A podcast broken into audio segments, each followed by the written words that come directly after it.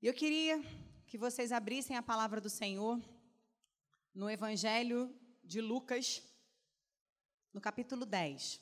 Deixa aí abertinho, Evangelho de Lucas, no capítulo 10. Os visitantes estão. Amei, o teu trio, né? O trio. Vai virar um trio. Sejam bem-vindos. Os demais são de casa, todos me conhecem? Quem não conhece está bem também, viu, gente? Eu não estou perdendo muita coisa, não. Mas quem não me conhece, eu sou Ana Paula, sou casada com o Patrick, o pastor Patrick. Hoje nós servimos na Maranata da Tijuca. Nós somos gratos a Jesus por fazermos parte da família Maranata, amém? Maranata não é uma igreja separada por bairros, nós somos uma família com vários endereços, amém? Eu estava um tempo atrás, queridos, refletindo a respeito de um tema que Deus tinha colocado no meu coração, sobre rendição, uma vida de rendição. E creio que todos nós, né, que um dia tivemos uma experiência com Jesus, o que nós mais desejamos é nos rendermos diante dele. O que nós mais desejamos é viver uma vida de entrega integral ao nosso Senhor. Só que muitas vezes esses processos não são tão fáceis quanto eles parecem. A gente quer viver a vontade de Deus, a gente quer se apropriar dos projetos, dos propósitos de Deus, mas muitas vezes nós apresentamos resistências à sua vontade. Nós apresentamos resistência ao seu toque.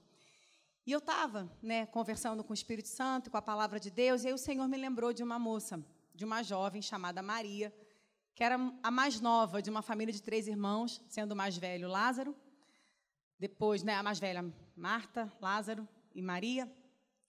E, uh, e o Senhor começou a me ministrar algumas passagens dessa moça, que quando ela aparece na palavra de Deus, o lugar que Maria está nos três cenários, é aos pés de Jesus. Eu falei, uau, essa moça sabia o lugar dela. Essa moça sabia aonde ela deveria estar.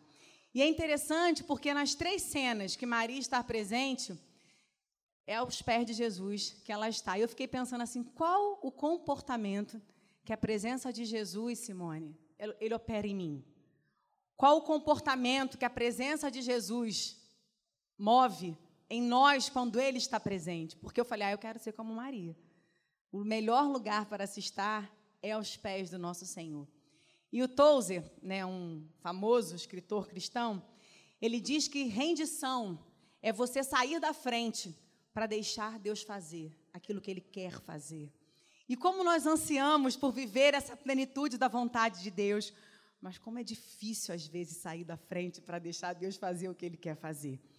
E aí eu comecei a pensar né, a respeito de Maria, daquela que escolheu a melhor parte, não é à toa que essa moça né, tem esse rótulo, aquela que escolheu a melhor parte, dado pelo próprio Jesus, foi ele mesmo quem disse o que ela tinha escolhido. E eu fiquei pensando, bom, Maria decidiu, escolheu qual era o lugar que ela estaria em todos os momentos da sua vida. E eu entendo que isso fica para a gente como um desafio. Qual é o lugar que nós desejamos estar? Ao longo de toda a nossa caminhada com o nosso Senhor. E eu queria que vocês abrissem a palavra do Senhor no Evangelho de Lucas, porque nós vamos ler a primeira cena que parece, que aparece a Maria, e nós vamos ver o primeiro cenário em que Maria está aos pés de Jesus. Lucas 10, versos 38 e 39. Lucas 10, verso 38 e verso 39. Diz assim: quando eles seguiam viagem, Jesus entrou numa aldeia e certa mulher, chamada Marta, hospedou-o na sua casa. Marta tinha uma irmã chamada Maria, que, assentada aos pés do Senhor, ouvia o seu ensino. Assentada aos pés do Senhor, ouvia o seu ensino. Maria estava ali assentada aos pés de Jesus, aprendendo da sua palavra. E aí eu já destaco um primeiro princípio nessa primeira cena de Maria aos pés do Senhor Jesus é o lugar de conhecer a Sua palavra. Aos pés do Senhor Jesus é o lugar de se render à Sua palavra. Porque ela estava sentada para aprender, e se a gente for pensar naquele contexto, mulheres não se assentavam para aprender. As mulheres, elas tinham uma série de restrições. Elas só poderiam aprender ensinadas ou pelos pais ou pelos maridos dentro de casa, na particularidade da vida cotidiana. E aqui a casa estava cheia. E nem todos eram da família. Porque convidar Jesus, gente, era no mínimo ele mais doze. Né? Jesus, quando chegava, chegava uma galera junto com ele. E ali, provavelmente, só tinham quem? Os discípulos sentados. E lá estava Maria assentada naquele lugar. Por quê? Porque Maria tinha uma certeza no seu coração. Ela precisava conhecer mais dele. Ela precisava conhecer mais daquela verdade que jorrava do seu Senhor e ela decidiu que aquilo ali seria uma prioridade na sua vida. E ela tanto desejou que ela aproveitou o momento. Ela tanto desejou que ela aproveitou a oportunidade que ela tinha. Maria não mediu esforços. E olha, gente, porque além dos preconceitos da época, além dos obstáculos que já eram colocados para a mulher, ela ainda tinha a Marta colada no cangote dela, gente. Porque a irmã contava com ela. Ao, aos olhos da irmã, ela estava sobrecarregando ela mesma. Do tipo assim, ela está sentadinha ali, é bonita, né? De, de, de discípula, enquanto eu faço tudo em casa. Ou seja, ela tinha uma série de obstáculos a serem transpassados para que ela pudesse aproveitar daquele momento. Mas é aos seus pés que nós somos ministradas pela Sua palavra. Isso, queridos e queridas, é uma decisão individual. É uma decisão pessoal, sabe por quê? Porque toda rendição, toda vida aos pés de Jesus começa com o conhecimento da sua palavra. Em Romanos, no capítulo 10, a palavra ensina para a gente, né? A fé vem pelo ouvir e ouvir. Ela precisava se alimentar. Ela sabia da relevância de tantos outros compromissos que ali estavam presentes e eram verdadeiros. Mas a maior urgência da vida de Maria era viver aprendendo das palavras do seu Senhor. E aqui é exatamente o que ela estava fazendo. Queridos, os discípulos eram todos homens. Mas eles tinham algumas características bem interessantes que eu vejo, mesmo Maria sendo uma mulher, ela se apropriava de algumas características que nem, nem eram atribuídas a ela, porque ela era uma mulher. Ela não poderia nem ser chamada de discípula. Primeiro, ela se assenta para aprender do seu Senhor. O discípulo, ele tem uma meta ser igual ao seu mestre. E ela se assenta junto com os discípulos, ela se coloca na mesma condição dos outros presentes. Ou seja, eles querem aprender, eu também quero aprender. Eles estão assentados na minha casa e se eu não tenho oportunidade de aprender lá fora, a oportunidade aberta dentro da minha casa é essa que eu vou aproveitar. E ela também atende isso com disciplina, porque ela foca. A irmã devia estar, tá, gente, atazanando dentro da casa, tentando fazer todos aqueles sinais que a gente faz quando quer ser discreta e não consegue. Mulher, quando quer ser discreta, a gente tenta, né? Às vezes, faz mais escândalo do que se estivesse do lado, falava assim, levanta. Né? Mas para às vezes não constranger, a gente quer fazer uma série de sinais que aparece muito mais do que se levantar se tivesse do solar, falar assim, vem cá, quero conversar contigo no particular da cozinha. Mas não, ela tem foco, ela tem disciplina. E eu fiquei pensando quantas desculpas nós apresentamos para sermos negligentes com o conhecimento dessa palavra. Querido, não fica chateado não, porque dói aqui também, tá? Quantas desculpas nós apresentamos por sermos negligentes com o conhecimento da palavra de Deus? Eu sei que a nossa vida é corrida. Eu costumo dizer que 24 horas está mal planejado. Tinha que distribuir melhor esse tempo aí, que esse Cronos não tá bom, não. 24 horas é pouco. Eu não sei para vocês, mas tá pouco, querido. Estou precisando de um pouquinho mais. E não faltam desculpas, não faltam compromissos, não faltam responsabilidades, não faltam coisas que realmente são importantes. Mas nós precisamos, como discípulos e discípulas de Jesus, focar qual, era, qual é a nossa meta e prioridade. A nossa prioridade precisa começar pelo conhecimento desta palavra, porque nós só teremos condições de verdadeiramente nos rendermos de forma consciente ao chamado do Senhor nas nossas vidas, quando nós conhecermos a Sua vontade. E por que, que eu falo consciente? Porque, infelizmente, hoje, apregoam muitos princípios como sendo do Evangelho que nem combinam com a fala de Jesus Cristo. Porque a vida que Jesus nos, convida a viver é uma vida de entrega, é uma vida de redenção, é uma vida vivida aos seus pés, em conhecimento da Sua vontade, em conhecimento da Sua palavra. E nós precisamos aproveitar as oportunidades que temos. Às vezes você pode ter um sonho, poxa, pastora, eu tinha tanta vontade de fazer um IBM, de me aplicar no conhecimento da palavra. Quem sabe, né? Às vezes, ah, eu quero fazer um seminário, eu quero aprender mais. Querido, se não deu para chegar lá ainda, Começa aproveitando as pequenas oportunidades que Deus te dá todos os dias. Começa fazendo produtivo o tempo que você tem. Começa se aplicando em oferecer o que você tem e deixa que o resto ele multiplica. A gente fica dando desculpa e ao invés de pedir para o Espírito Santo nos ajudar a abrir o nosso entendimento para que a gente possa aproveitar as oportunidades que nós temos. Às vezes é na sua casa, é na sua própria rotina, querido. Pega a sua agenda atordoada de tantos compromissos e apresenta ela ao Senhor. Senhor, eu tenho esta loucura aqui do dia a dia. Me ajuda a abrir um espaço. Querido, não é quantidade que vai gerar qualidade.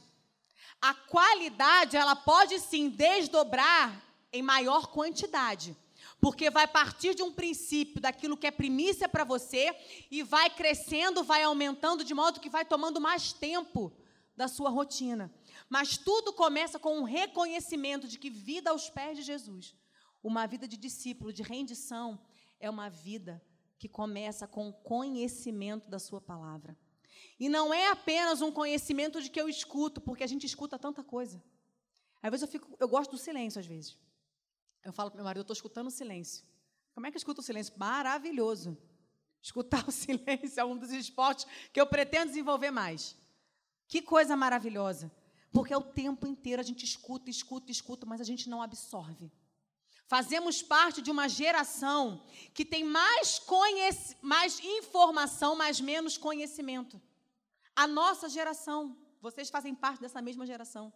Muita informação, mas pouca profundidade de conhecimento.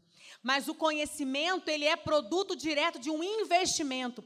Se nós não nos aplicarmos, nós não seremos conhecedores maduros desta palavra. E aqui esta moça deixa para mim e para você este princípio, e é nesse contexto que Jesus diz para Marta: ela escolheu a melhor parte. Qual parte que nós temos escolhido? A parte das desculpas? A parte dos obstáculos? A parte das adversidades? Porque não dá, porque eu não consigo, porque eu não tenho tempo, porque, porque, porque, e são todos reais. Todos os nossos argumentos são reais. Agora nós precisamos ir além. Nós precisamos ousar mesmo, querido, em fé e determinar quais são os princípios da nossa nova vida no Senhor. Quais são as prioridades desta nova vida no Senhor? Sabe por quê, querido? É nesse lugar que o Senhor vai te responder. É nesse momento de conhecimento que ele vai te inspirar em sabedoria. É nesse momento de conhecimento que ele vai te trazer a estratégia que você precisa. É nesse momento de sabedoria e de conhecimento que ele vai alimentar a fé no seu coração, a esperança nos seus olhos, vai renovar a sua fé para que você possa ter força para passar pelos dias que estão pela frente, pelo que quem sabe você está passando agora. Nós precisamos, queridos, começar com esse tempo, separando esse momento dando prioridade a isso, começar a deixar as nossas desculpas um pouco de lado, os nossos obstáculos e abrir espaço. E aí eu me lembro da mulher sunamita. Quem conhece a história da sunamita? Não era o nome dela não, tá? Dona Sunamita, não. Era uma mulher. A Bíblia não diz o nome dela, pastora. Mas é fantástico, a Bíblia relata a história de vida daquela mulher. Era uma mulher que vivia numa cidade chamada de Sunem. Uma cidade do tamanho de um, de um nada, querido, piquititinho. Mas aquela mulher, ela tinha um coração atento. Aquela mulher, ela queria viver mais de Deus. Aquela mulher, ela tinha um coração queimando por viver mais da presença de Deus na sua vida. E aquela e essa história dessa mulher diz que ela observava o profeta Eliseu subindo e descendo da sua cidade quando ele passava por lá. E ela começa oferecendo um prato de comida. Gente, quando tu está cansado, um pratinho de comida quentinha no final do dia não é tudo? Às vezes um arrozinho, um feijão, qualquer coisinha para completar, não é não? Que pratinho acolhedor. Quando eu estou muito cansada, eu falo para a Patrick assim, ah, eu queria tanto uma comida acolhedora. Nada demais. Alguma coisa quentinha, sabe? Assim, no final do dia, não precisa nem ser nada muito rebuscado, mas assim, quando a gente está cansado de uma batida de um dia, aquele carinho. Só que aquela mulher, querido, o profeta Eliseu, naquele contexto, ele representava a boca de Deus. Os profetas, eles representavam a boca de Deus. E aquela mulher, ela não se contenta de ver aquele homem passar esporadicamente pela sua casa. Cara, isso é tremendo. Ela não queria a presença de Deus esporadicamente na sua casa. O que ela faz? Vira para o marido, porque a mulher sabe a convence, né, gente? A gente, quando é revestido da sabedoria do céu, Deus dá os argumentos. Aquela mulher convenceu aquele homem. Não diz o nome do homem também. Não diz. Mas diz que, que ele atendeu ao pedido dela, né, pastora? Que mulher sábia, Jesus dá nessa sabedoria. Ela abriu um cômodo na casa dela, ou seja, aquele cômodo não existia. Fizeram obra? Não sei. Abriram um cômodo, colocaram uma cama, colocaram uma cadeira, colocaram um candeeiro. Para quê? Para que quando ele passasse por lá, ele não ia passar só, não, querido, ele ia dormir lá. Ele ia ficar lá um tempo. Esse é o anseio que tem que estar no nosso coração. Esse é o desejo que precisa arder no nosso coração que nós não sejamos apenas visitados pela presença de Deus, mas que nós, o nosso lar, a nossa casa, a nossa vida, seja um lugar onde resida a presença, a palavra do nosso Deus. E isso começa conosco. Querida, queridos, peça a Deus sabedoria, oportunidade para abrir esse espaço, para que haja lugar na sua casa, na sua vida, para que a boca de Deus esteja presente. E hoje, querido, nós temos um livre acesso, que ela não tinha naquela época. Nós temos hoje um véu rasgado. Nós temos hoje um vinde a mim, todos vós que estáis cansados, sobrecarregados, porque sou eu que vou te aliviar. Nós temos hoje o caminho aberto, o caminho, a verdade e a vida. Nós temos um livre acesso à sala do trono da graça. Deus rasgou o véu para que eu e você pudéssemos chegar perto dele, da sua palavra, querido. Uma vida aos pés do Senhor começa com rendição e conhecimento da Sua palavra. Lá no Evangelho de João, vou te convidar, vai um pouquinho para frente aí na sua Bíblia. Evangelho de João, no capítulo 11. Só um cadinho para frente. João, capítulo 11, verso 32. Vamos agora para uma segunda cena, aonde Maria vem nos compartilhando mais uma mais um princípio, mais um aprendizado a respeito de uma vida aos pés de Jesus. No verso 32 diz assim: Quando Maria chegou ao lugar onde Jesus estava, ao vê-lo, lançou-se aos seus pés, dizendo: Se o Senhor estivesse aqui, o meu irmão não teria morrido. Aqui, querido, um cenário completamente diferente.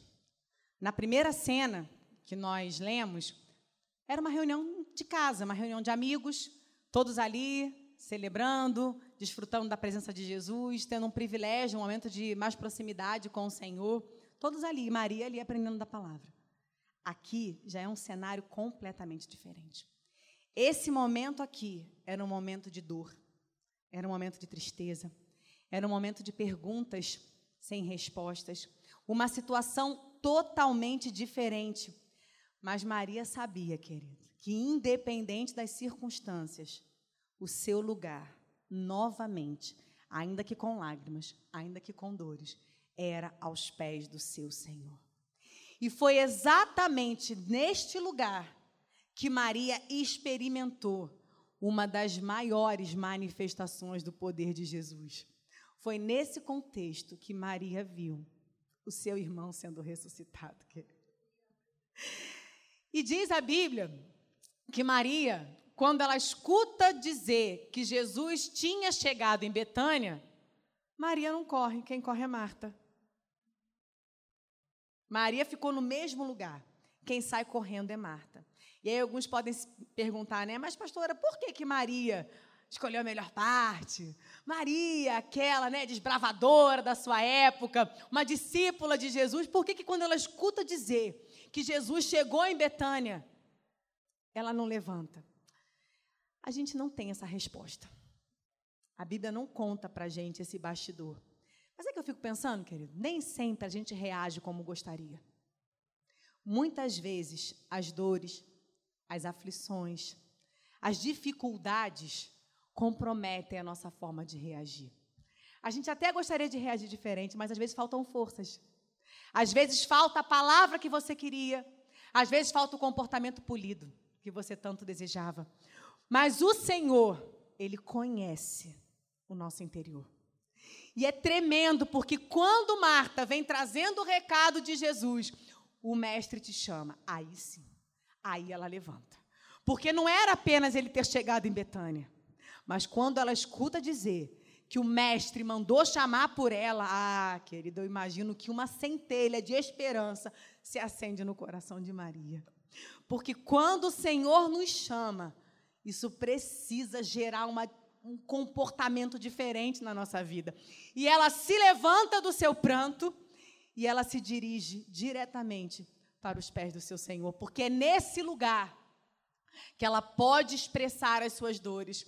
É nesse lugar que ela pôde falar aquilo que talvez ela não tinha coragem de falar para ninguém. Quando ela se prostra, ela fala: se o Senhor estivesse aqui, parafraseando, isso não tinha acontecido.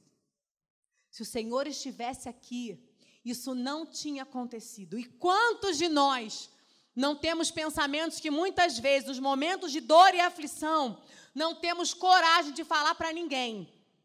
Mas eu aprendo mais uma vez que a bondade, a fidelidade, a misericórdia do nosso Senhor, Ele nos acolhe.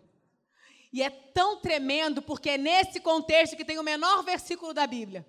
Jesus chorou. Jesus se compadece da dor dessa moça.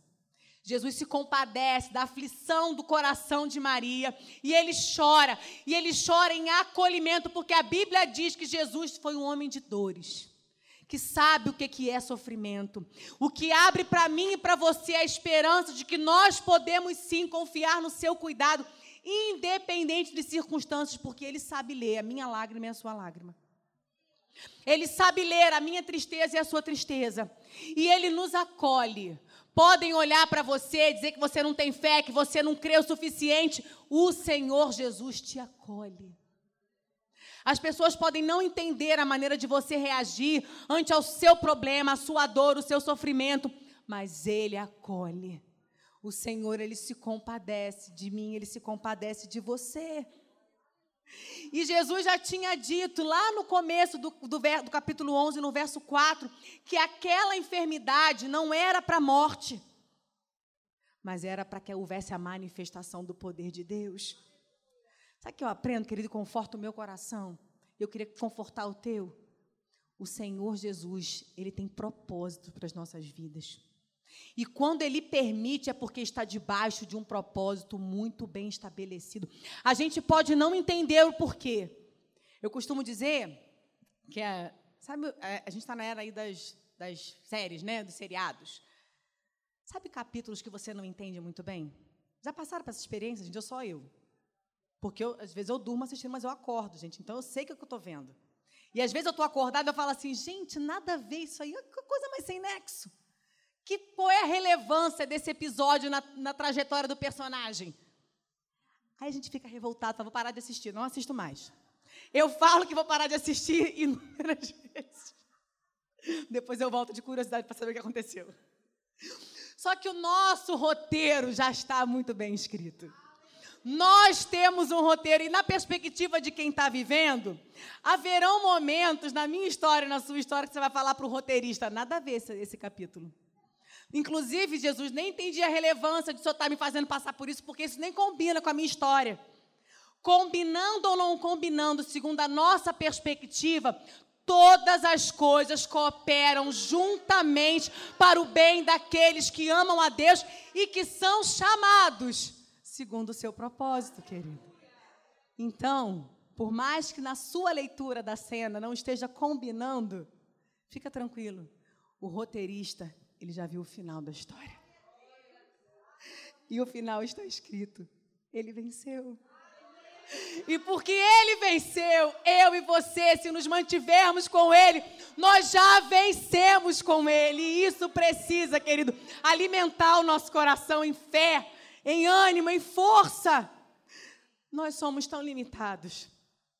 Nós somos tão pequenos. Quantas coisas nós não conseguimos resolver? Quantas coisas a nossa inteligência vai falhar? Quantas coisas as nossas mãos tão habilidosas não vão dar conta?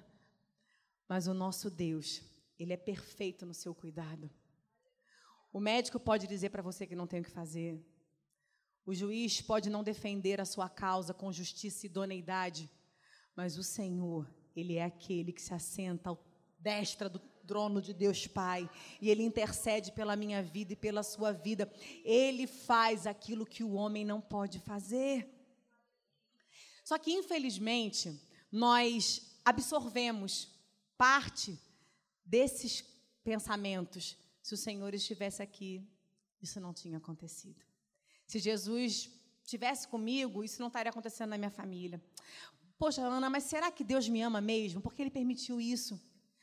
O amor de Deus, ele não é comprovado por mim e por você pelo fato do Senhor nos poupar ou não de passar por algumas situações. O amor de Deus, ele é demonstrado por mim e por você quando ele diz que nós teríamos sim aflições nesse mundo. Mas quando ele nos diz: "Tem de bom ânimo, eu venci o mundo". Eu estou com você todos os dias. O Senhor não demonstra o seu amor por nós nos privando ou nos livrando de todas as adversidades. Algumas ele vai nos livrar. Algumas nós nem teremos conhecimento do que ele já fez por nós. Mas o fato é, livrando ou não, permitindo ou não, o Senhor, ele está com você. E isso faz toda a diferença. Porque você poderia estar passando pelo mesmo problema sem Jesus. Aí que é um problema maior. Porque enfrentar problemas com Jesus é uma coisa. Enfrentar problemas sem Jesus, aí é desesperança, derrota total, querido. Porque se Ele está presente, algo pode acontecer a qualquer momento. Isso além de provar de força, de ânimo, de fé, de esperança, de vigor, de expectativa renovada. A provisão, o pão vivo, o pão de cada dia, a provisão que descia lá no deserto e alimentou o povo durante 40 anos, é a mesma provisão que alimenta a minha vida e a sua vida hoje. Mas essa provisão, esse alimento, é o conhecimento desta palavra. Você sabe onde tem pão, você sabe onde tem alimento, então deleite-se neste alimento. É essa porção que vai te sustentar. É essa porção que vai te fortalecer. E foi essa porção que levou Maria, no momento de tristeza, novamente aos pés do seu Senhor. Foi essa porção que novamente levou essa moça a se mover em confiança, de se prostrar e declarar a sua total dependência do seu Senhor, mesmo no momento de grande tristeza. E foi nesse contexto que ela viu o seu irmão voltar à vida.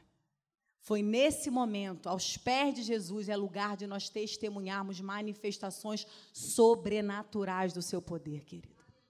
E eu não estou dizendo que ele vai ressuscitar sempre. E eu não estou dizendo porque eu estaria sendo leviana, sabe por quê? A soberania é dele. E uma vida aos pés de Jesus precisa reconhecer que quem delibera é Ele. A última palavra é dele. A vontade que tem que ser feita e manifestada é a dele, não a minha. E haverão momentos em que a nossa vontade vai querer brincar com a vontade dele.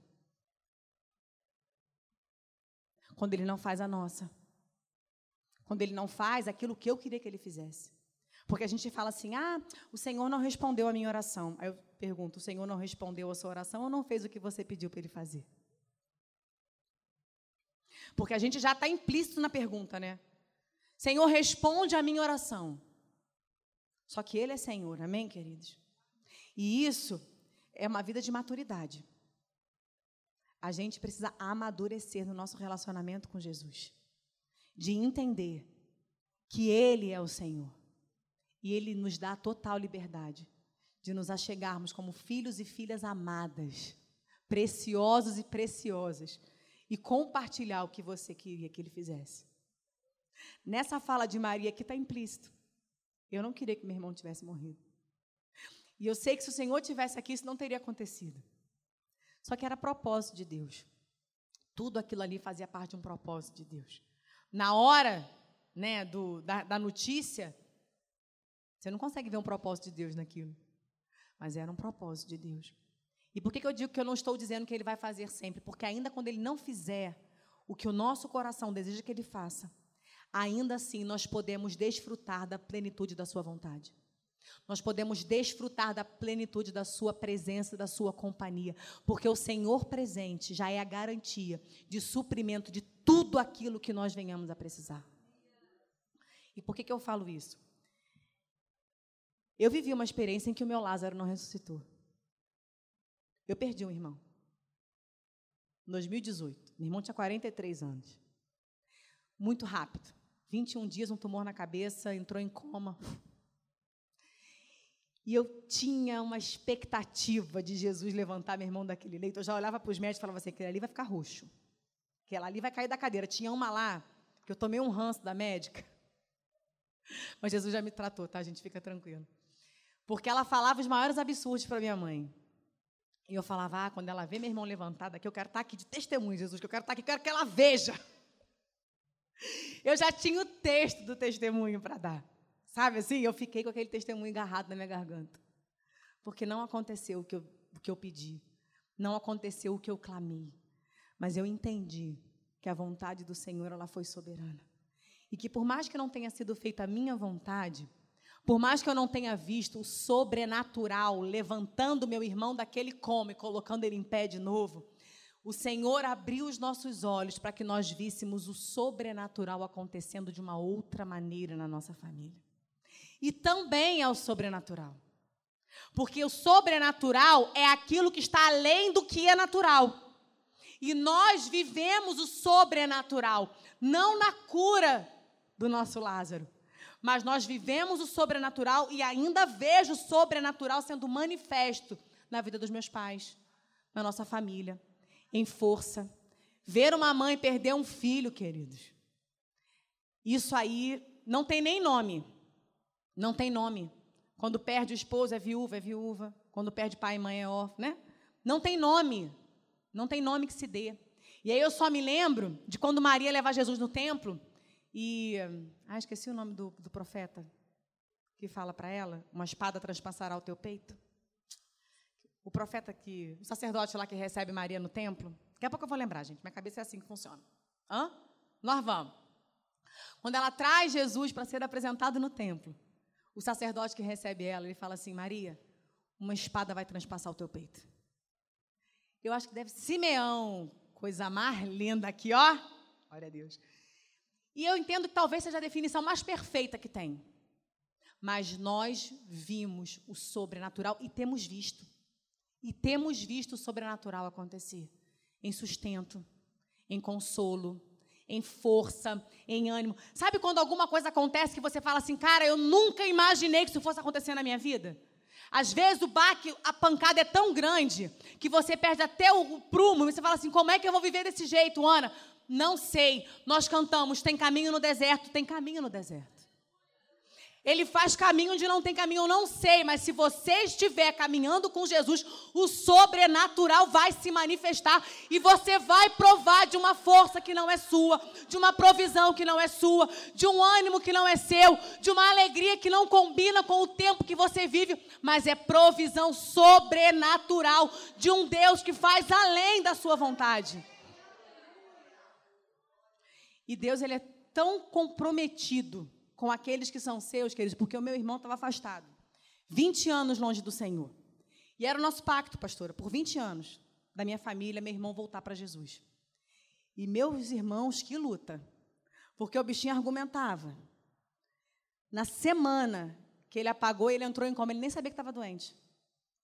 Ele se reconciliou com Cristo. Isso foi numa quarta-feira. De sábado para domingo ele apagou e não acordou mais.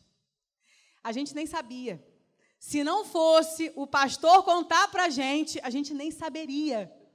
Mas até nisso, Simone ouviu o cuidado de Deus, sabe por quê? Porque o Senhor, Ele ouve as nossas orações. E eu entendi aquilo ali como um conforto, um carinho da parte de Deus, do tipo, eu vou levar, mas não é um adeus, é um até breve. A gente desiste de coisas que o Senhor guarda. Pode não ter o que fazer no natural, ele há de prover um caminho, Ele há de zelar pela Sua palavra. Nos mantenhamos aos pés do Senhor, querido. É aos pés do nosso Senhor. Porque é nesse lugar que nós testemunhamos o sobrenatural. Pode não ser a resposta aquilo que você queria, mas mesmo se ele não fizer o que você quer que ele faça, ele vai te conduzir por um caminho de uma manifestação do seu poder e você vai ver. E você vai testemunhar. E você vai provar de uma manifestação e você vai saber que não é você. Você vai saber que é a força e o poder do Senhor se aperfeiçoando na sua fraqueza. E aí eu queria te convidar para um terceiro episódio. Que moça. João capítulo 12 no verso 3, um terceiro episódio. Mais um aprendizado de Maria aos pés de Jesus. Então Maria, pegando um frasco de perfume de nardo puro, muito precioso, ungiu os pés de Jesus e os enxugou com os seus cabelos. E toda a casa se encheu com o cheiro do perfume. Não vou ler do Judas para baixo, não, tá, irmão? Deixa o Judas para lá. Vamos lá. Aqui nós podemos perceber um aprofundamento no relacionamento. Maria começa se rendendo à palavra de Deus, ao conhecimento, se aplicando nesse conhecimento. Aí nós somos conduzidos a uma outra cena, em que há uma, um aprofundamento. Maria, conduzida pela palavra de Deus, ela tem uma experiência sobrenatural com Jesus Cristo. E aí, aqui já um pouquinho mais adiante, Maria tem essa experiência de se render novamente em inteira adoração ao seu Senhor. E por que, que eu falo isso? Não era costume uma mulher aparecer publicamente de cabelos soltos. Isso aqui era um escândalo na época, viu, gente? O pessoal que está com cabelinho solto aí, vocês estariam escandalizantes os irmãos da época, tá? Não era costume das mulheres aparecer de cabelo solto. Por quê? Porque o cabelo solto, ele era reservado à intimidade do lar. Era só para os mais chegados, só para os de casa. E aqui Maria, ela se achei com os cabelos soltos e ainda enxugando os pés de Jesus com os seus cabelos. Só que o texto diz para gente que ela traz também um perfume de nardo puro. Era algo precioso. Eu não vou mensurar quanto precioso, mas era algo muito precioso. E os relatos bíblicos não dizem que Maria tinha pai ou tinha mãe, provavelmente já eram falecidos. Esse perfume precioso que era dela, certamente faria parte de uma herança, ou quem sabe até parte de um futuro dote, porque Maria não era casada. Então, esse perfume de nardo puro, ele representava o futuro e as expectativas dessa moça. Tudo que este perfume, tudo que esta herança, tudo que este né, presente de valor poderia representar para esta moça foi derramado aos pés de Jesus. Ela deposita o seu bem mais precioso aos pés do seu Senhor e enxuga com os seus cabelos. Essa cena marca uma decisão sem volta de Maria. Porque não dava para pegar aquele perfume de volta e botar de volta no, no, no frasco. Essa decisão marca uma atitude definitiva de uma entrega integral de uma moça que já tinha decidido no seu coração viver aos pés do seu Senhor. Seu futuro, suas expectativas, seus anseios, tudo agora aos pés de Jesus. Tudo agora rendido ao seu Senhor. Em 2 Crônicas, no capítulo 16, no verso 9, diz assim: Porque quanto ao Senhor, os seus olhos Passam por sobre toda a terra para mostrar-se forte, para com aqueles cujo coração é perfeito para com ele. E aqui o sentido de perfeito é inteiro, um coração inteiro para com ele, porque esse é o nível do relacionamento que Jesus veio conquistar para mim e para você. Esse foi o nível de relacionamento, de entrega integral que Jesus fez por mim e fez por você. Porque quando a gente entra nesse relacionamento inteiro, quando a gente entra nesse relacionamento se despojando, entregando aos seus pés as nossas expectativas, entregando aos seus pés no, o nosso futuro, querido, os nossos sonhos passam a ser os sonhos dele. Os nossos planos passam a ser os planos dele. Os nossos projetos passam a ser os projetos dele. Só que, infelizmente, Nós queremos viver essa entrega, nós queremos viver essa vontade, só que a gente resiste a essa vontade. E a gente resiste como? A gente resiste quando? A gente resiste quando eu me enrijeço no processo. Sabe por quê, querido?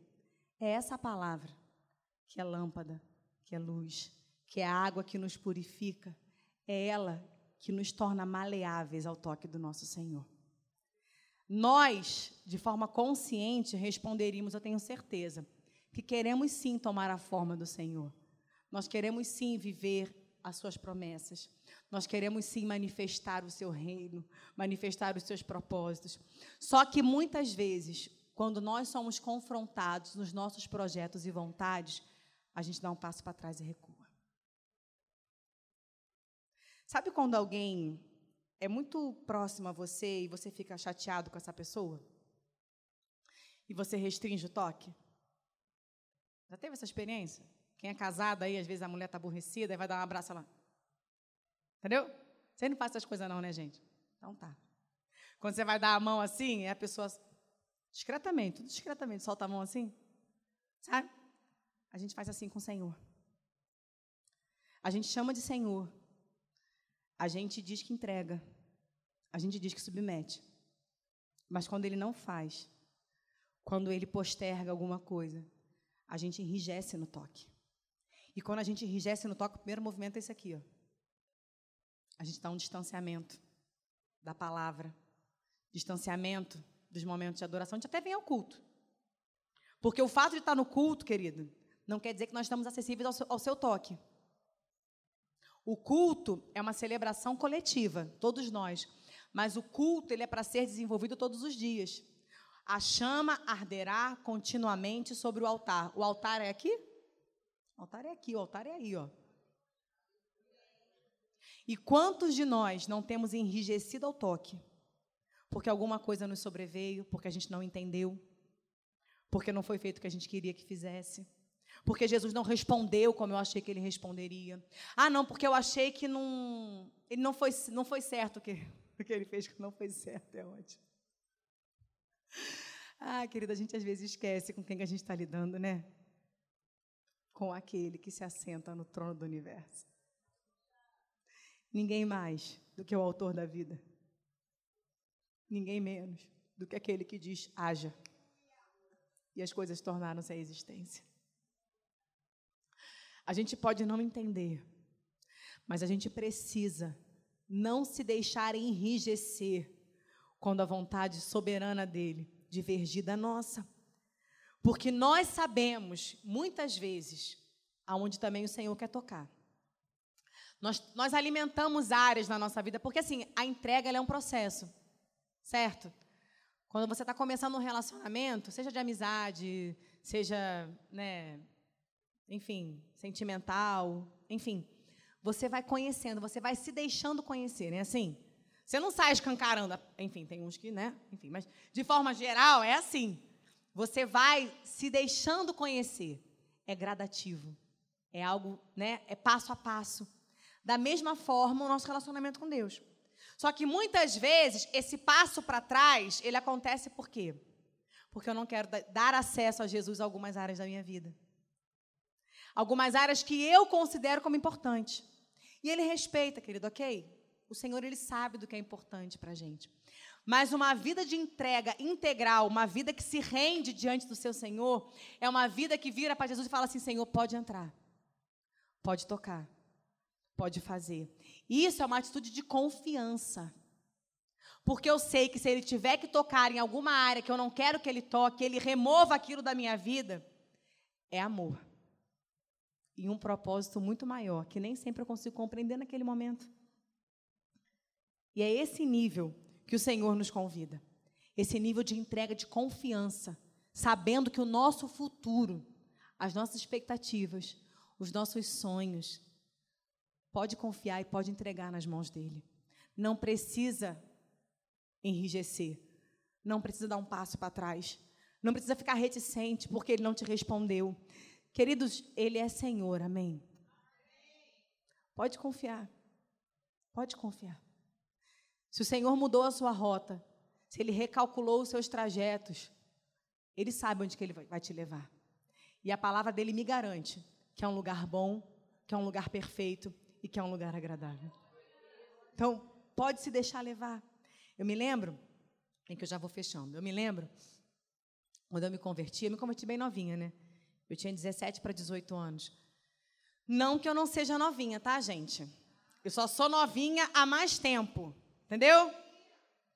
Minha pastora fica fazendo bullying com as irmãs aqui, ó. Entendeu? Entendeu, igreja? Amém? eu tinha um sonho no meu coração. Eu tinha um propósito no meu coração. Eu queria ser atriz. E eu estudei para isso, enfim, eu caminhei naquilo. E aí eu tive um encontro com Jesus. E eu comecei a sentir, não por nada contra, contra a profissão, não, algo particular. Eu creio que o Espírito Santo fala particularmente com cada um de nós, amém, queridos? E eu falava assim: eu não vou falar para o pastor que eu faço teatro, porque ele vai mandar largar o teatro. A gente sabe como é que a gente conduz né, as nossas trajetórias quando a gente quer. E aí eu falo, eu não vou falar para o pastor não, porque ele vai mandar largar o teatro, vai falar que não sei o não, não, não, não. Só que ele nunca falou nada. Mas eu comecei a sentir algo que estava divergindo dentro de mim. Eu comecei a fazer força para um lado, que eu sentia que tinha algo me puxando para o outro lado. E eu fazia força para um lado, porque um cabo de guerra é bom, né, gente? Os mais novos sabem que é cabo de guerra, gente? Sabe, né? Vocês sabem que é cabo de guerra? Brinca disso ainda? Não. Então, fazia uns cabos de guerra, umas coisas assim, né? E eu sabia que Deus estava me conduzindo para um outro processo. E aí eu me lembro que eu me acidentei. Eu falo que aquela criança foi usada por Deus, ela nem sabe. A gente fazia teatro e eu tinha uma parte que eu corria pela plateia assim. E aí a criancinha, gente, assim, usada por Deus. O molequinho botou o pé na minha frente, assim. Eu voei Matrix, sabe? Caí estatelado do lado de uma cadeira e machuquei o braço. Eu não podia fazer teatro com o braço quebrado. Né? Fiquei uns mesezinhos de molho. E aquele tempo foi um tempo precioso de Deus trabalhando na minha vida. Eu ia para culto jovem, porque assim, eu chegava atrasada nos cultos, porque eu vinha do teatro, porque não dava tempo. E aí eu, eu falava assim, poxa, eu queria tanto estar no culto jovem o tempo todo, mas não podia, porque eu estava no teatro. Né? E aí eu, eu podia ir para o culto, eu tive tempo para tanta coisa. E aí, quando chegou a fase de eu voltar, que eu tinha que ligar para o produtor, eu falei assim, cara, eu não vou voltar. O pastor nunca falou nada, mas aquele tempo que eu fiquei ali aparentemente de braço quebrado, né, chateado, o pessoal rodando o Brasil, passeando tudo que eu queria fazer e não pude. O Senhor foi moldando, sabe, os projetos do meu futuro. Eu fui vivendo uma outra realidade que eu não tinha tempo para viver naquele contexto que eu vivia antes. E quando chegou a hora de eu voltar, eu liguei para o meu produtor, e aí foi algo muito bacana da parte de Deus, assim, que eu falei, fulano, ele aí, Ana. Eu falei, é que eu quero falar contigo. Aí ele, eu também quero falar. Falei, fala primeiro. Ele, não, fala você primeiro. Você não ligou? Então você fala. Falei, Jesus, vou falar, hein? Só podia mudar esse negócio aí. Eu podia ser muito usada lá. Podia converter meia dúzia, fazer uns cultos no camarim. Ia ser uma loucura, Jesus, um avivamento, entendeu? E o Espírito Santo me conduzindo para uma outra direção. E aí eu falei para ele assim, eu falei, fulano, eu não vou voltar mais, não. Aí ele não vai, não, Ana? Eu falei, eu não ficou nem surpresa, nem chorou. Aí eu falei, não vou voltar mais. Ele, tá, Ana, vou respeitar a sua decisão, mas eu também tinha coisa para te falar, lembra? Eu falei, é, fala. Ele falou assim, pois é, Ana, eu ia falar para você não voltar mesmo, não. Eu falei, que absurdo! A decisão era minha, eu que tinha que estar tá saindo, ele tinha que estar né, fazendo despedida, né? Eu falei, deixa eu te fazer só uma pergunta. Eu falei, por que, que você está me dando esse conselho para eu não voltar mais? Ele, você não é mais a mesma, Ana. Não era mais a mesma. Aí ele falou assim: o seu prazer, a sua alegria não está mais aqui. Eu já tinha encontrado um prazer muito maior para a minha vida. Eu já tinha encontrado uma alegria muito maior para a minha vida. E Deus me conduziu. E aquilo ali para mim era algo que eu lutava com o Senhor, sabe? Porque eu falava assim: Jesus, não me tira isso. Não me tira isso. E eu achava assim: vou morrer de saudade. Que nada, que não tenho nem tempo para sentir saudade. Jesus preencheu de uma forma tal que não sobrou nem tempo. Porque o nosso Senhor, ele opera, não é por força, não é por violência, mas é pelo Espírito de Deus. E essa é a entrega que Jesus nos convida de entregar, de se despojar diante dele, de se depositar integralmente, confiando que o seu futuro está muito bem guardado nas mãos do seu Senhor.